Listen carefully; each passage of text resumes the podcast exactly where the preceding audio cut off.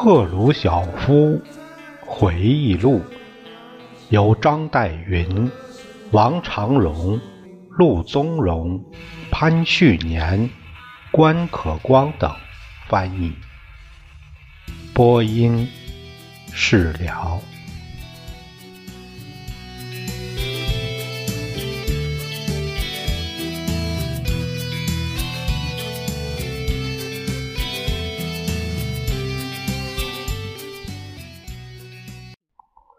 第七章：乌克兰的饥荒。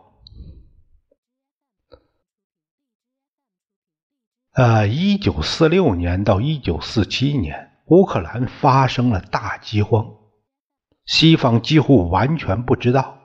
直到一九四七年十二月，安德烈·日丹诺夫才在其最后几次公开演说中的一次。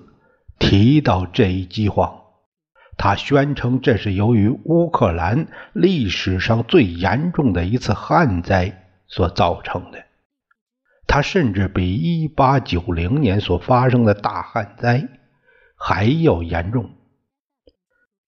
然而，这次饥荒还比不上农业集体化年代出现过的饥荒那么糟。而那较早的一次饥荒，官方甚至到现在还没有承认过。造成后一次饥荒的主要原因固然是干旱，但应该说这是由于本已凋敝的农业又加上了干旱。赫鲁晓夫说到一些关于农庄缺乏人力的情况，这就是战后初期不仅乌克兰。而且在整个苏联，任何一个集体农庄里都很难找到一个健壮的男子。集体农庄都是妇女、儿童与老年人利用原始的工具在耕种。战争的破坏如此严重，以致乌克兰和白俄罗斯的一大部分。居民不得不生活在掩体里，就是挖掘的地坑，上面只有简陋的覆盖物。这些就是赫鲁晓夫二度作为乌克兰的主宰时的背景。他关于人们挨饿和人吃人事件的远非夸大的叙述。只透露了当时实际灾情的极小一部分，但是有一个造成饥荒的情况，赫鲁晓夫未曾提及，这就是在德军占领时期，集体化事业已经垮了，因而共产党的任务之一就是重新把它组织起来，阻力是强烈的。阻力不仅来自农民，也来自农庄管理人。农庄管理人为了自身取得非法的利益，对于农民私自占有集体土地，置若罔闻。这样的事情多得不可胜数。这就是赫鲁晓夫所必须对付的局势，而他在对付这一局势方面未能迅速凑效。显而易见，他此时处于困难境地。莫斯科特地派卡冈诺奇来当他的上级，不惜运用一切可能的残酷无情手段来重新实现集体化。在这里，我们多少看到了一些赫鲁晓夫怎样站在其同乡乌克兰人一边。对他所说的国家，就是指莫斯科政府。事实上，他也是这个政府的成员，进行斗争。虽然只是一瞥，却已很足以说明当时的情况。在某种意义上，那是一九三零年农业集体化时全部过程的重演。为了供养城市，农民濒于饿死。不过这一次，赫鲁晓夫处于两面为难的困境。他既要为乌克兰的繁荣与福利负责，同时他又有责任贯彻斯大林的命令。我们在这里可以看到那些命令是如何设想出来的。他给了我们一个特写镜头，让我们清楚的看到那些在莫斯科的斯大林的亲信们相互间怎样玩弄阴谋。关于春小麦还是冬小麦、浅耕还是深耕等问题的猛烈争吵，原来都是个人间相互勾心斗角的一部分。这些人像通常一样抓住任何一个技术问题大做文章，作为他们之间不断进行游击战的武器。他们利用斯大林的偏见，把他煽动起来，反对他们的对手。在所有的那些事情中，马林科夫都是非常活跃的。呃，这里说的赫鲁晓夫没有提及，当德军刚被。赶走赫鲁晓夫还在前线的方面军司令时，马林科夫曾被派往乌克兰，着手那里的重建工作。下面是赫鲁晓夫回忆的正文：一九四四年，乌克兰刚从希特勒铁蹄之下。解放出来时，我就为重新建党和恢复经济而艰苦的工作着。所有健壮的男子都已应征入伍。红军在向前推进的同时，在沦陷过的地区陆续征召新兵，补充缺额。这些新解放地区征来的新兵深知他们的义务，不用谆谆告诫，即加入红军行列，与希特勒德国作战，重建乌克兰国民经济的工作，特别是农业，落在红军向前推进时留在后方的人们的身上。老年人、病人、不能胜任军事任务的人，特别还有妇女、某些工程技术人员、矿工、产业工人是免服兵役的。那些动员到工矿业中去工作的人，包括许多年轻的姑娘在内，都欣然的去了。他们的热情是可以理解的，一则爱国心促使他们当中许多人投身于这项事业，同时党的宣传运动也起了作用。这些宣传着重指出，恢复工业是从经济灾难中获救的唯一办法。也是提高人们生活水平的唯一手段。另一个因素是，在工业恢复地区，其供应状况比农业地区为佳，供应城市的食品要比乡村多一些。在顿巴斯，采煤、炼钢、机械工厂。和各种地方工业都已恢复，重建工作进展很快。看一看人民的劳动是何等顽强，他们何等深刻地理解到必须竭尽全力建设工业与农业，不由得不令人为之惊叹。列宁在十月革命后所制定的英明的、卓有远见的政策，已使俄罗斯人与乌克兰人之间的民族对抗情绪大为缓和。当然，还存在一些问题，要完全消除过去所遗留下来的误感，还需要几十年的时间。但是，基本的目的已经实现。人民，这里包括工人、农民以及知识分子，都知道，只有团结一致，我们才能强盛起来，才能实现物质和文化生活的提高。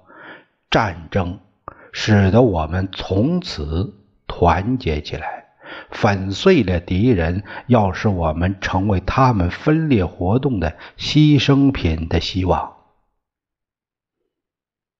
在战事完全结束，人民的欢庆情绪逐渐平静下来以后，我们的工人回到了工厂、工矿、国营农场、集体农庄，重建工作更加迅速的步伐前进。但是，一九四六年是严重干旱的一年。乌克兰的农业生产遭到极大的损害，估计收成是不会好的。极端不利的气候条件和我们农业中低下的机械化水平结合起来，就使欠收不可避免了。我们缺乏拖拉机、马匹和耕牛。加之我们的人力组织工作仍然是一个很薄弱的环节，人们正在复员回来准备就业，但没有一个人能够适应其原来职务。有些人由于长期脱离工作而不复能够胜任农场的熟练劳动，其他一些人则本来对这类工作就没有胜任过。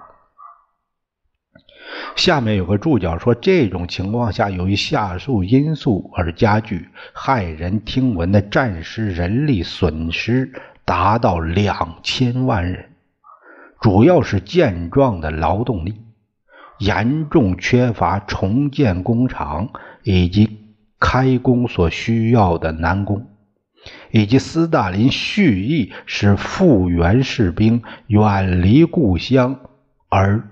去别处工作的政策，其意图是避免这些士兵在故乡谈论他们看到的西方较高生活水平，从而煽起不满。他的想法是，这些人对异乡的陌生人谈论他们所见所闻的可能性比较小一些。采取了一切可能的措施来保证对国家供应能够的谷物，必须说明乌克兰集体农庄庄园们是知道他们的责任的。为了以粮食供应全国各地，在力所能及的范围内，他们都做了。当他们的故乡被德军占领时，他们自己经受过饥饿之苦，因此懂得满足粮食需要的重要意义。他们明白，重工业没有粮食是无法恢复的。对于采矿、炼钢以及化学工业来说，情况都是如此。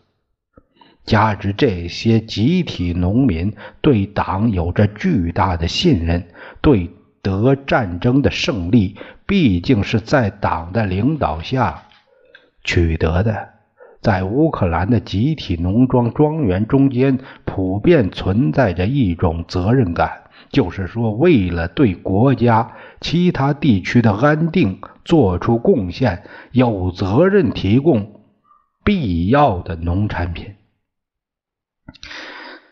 哎呀，这个我。从中插一句：斯大林恐怕复员军人这个煽动启智本国的这个不明真相的这些底层的人们，那么也就是说，他知道西方的那个制度好，那为什么还固守这种愚蠢的政策，而不向这个更进一步、更先进的政策去做呢？也只能说，为了小一部一部分很小的利益，嗯，这就是意识形态的问题。下面他接着说，对我们的要求是：首先要以粮食供应国家，其次才轮到自身。一九四六年，我们的产量计划被规定在四亿普特。也就是七百二十万吨左右。这一定额的制定具有武断性质。虽然它在报纸上发表时是以可靠的科学数据演示起来的，这一定额的核定不是根据我们真正能生产多少，而是根据政府认为能够从我们那里榨取多少。这种定额制度真正是一种勒索制度。我看出这一年有大灾难威胁着我们，很难预言结局如何。我不断接到集体农庄庄园和农庄主席的来信，这是些令人心碎的信件，一封典型的信。浮现在我的眼前，这是一个集体农庄主席的来信。他说：“赫鲁晓夫同志，我们已经完成了上交国家粮食的定额任务，我们什么都交出去了，自己一无所有。我们深信政府和党绝不会忘记我们。”将会给我们援助的。他一定认为他们的命运是掌握在我手里。我是乌克兰共和国人民委员会主席兼乌克兰中央委员会第一书记。他推测，既然我是乌克兰政府的首脑，我就能够帮助他。殊不知，他正在欺骗他自己。一旦粮食交进了政府的征集站，我就无能为力了。这些粮食的支配权就不属于我了。我自己不得不向国家特别申请调拨粮，以供应本地的人民。哎，看看这一点，多像吧！早在一九三八年，赫鲁晓夫就曾作为斯大林的忠实而且相当残忍的代表去过乌克兰。他在战争期间的阅历，又加上亲眼看到人民遭受的苦难。在他思想上产生了一定的影响。这里，赫鲁晓夫俨然以一个反对国家当局的人民旗手的姿态出现。然而，他就是这个国家的代表。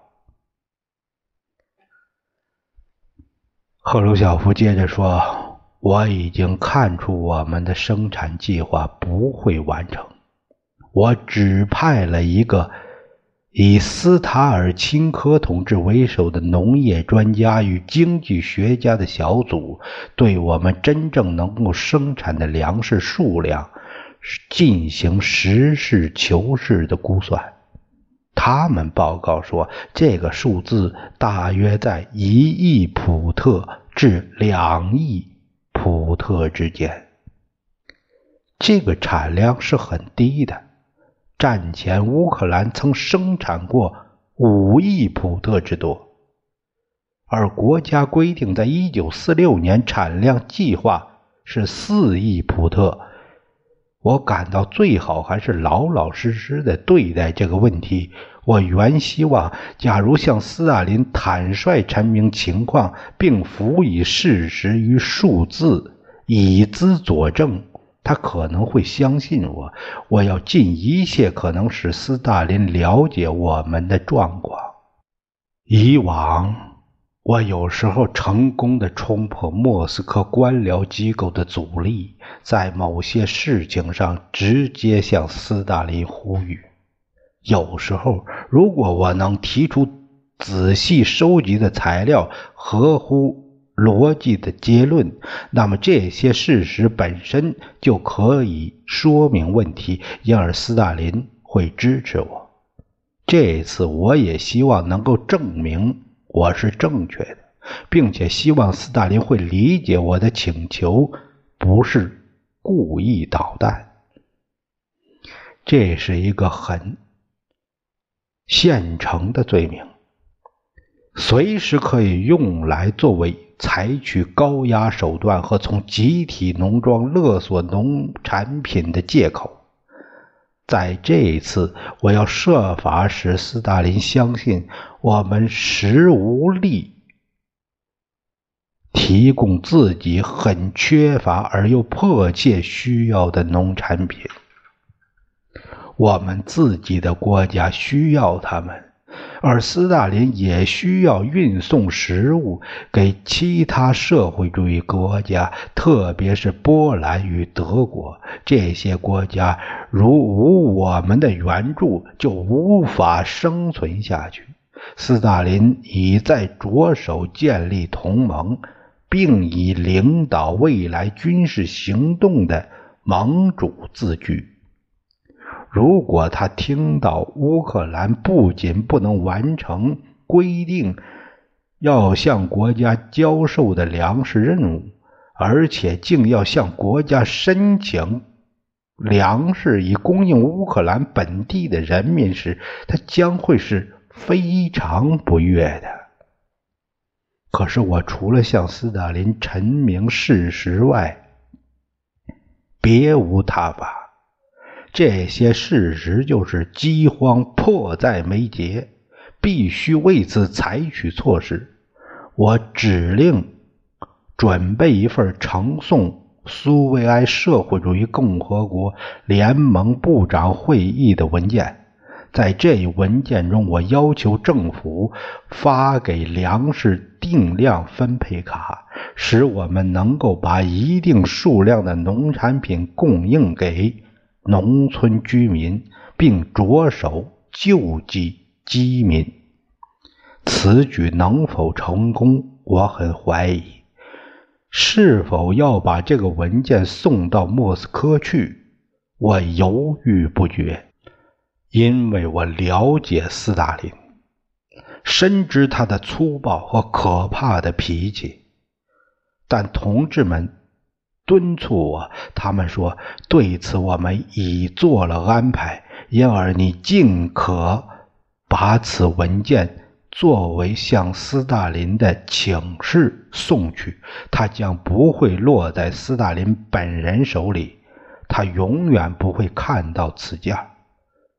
我们已和柯西金商谈过，他已同意发给我们所需要的粮食。定量分配卡。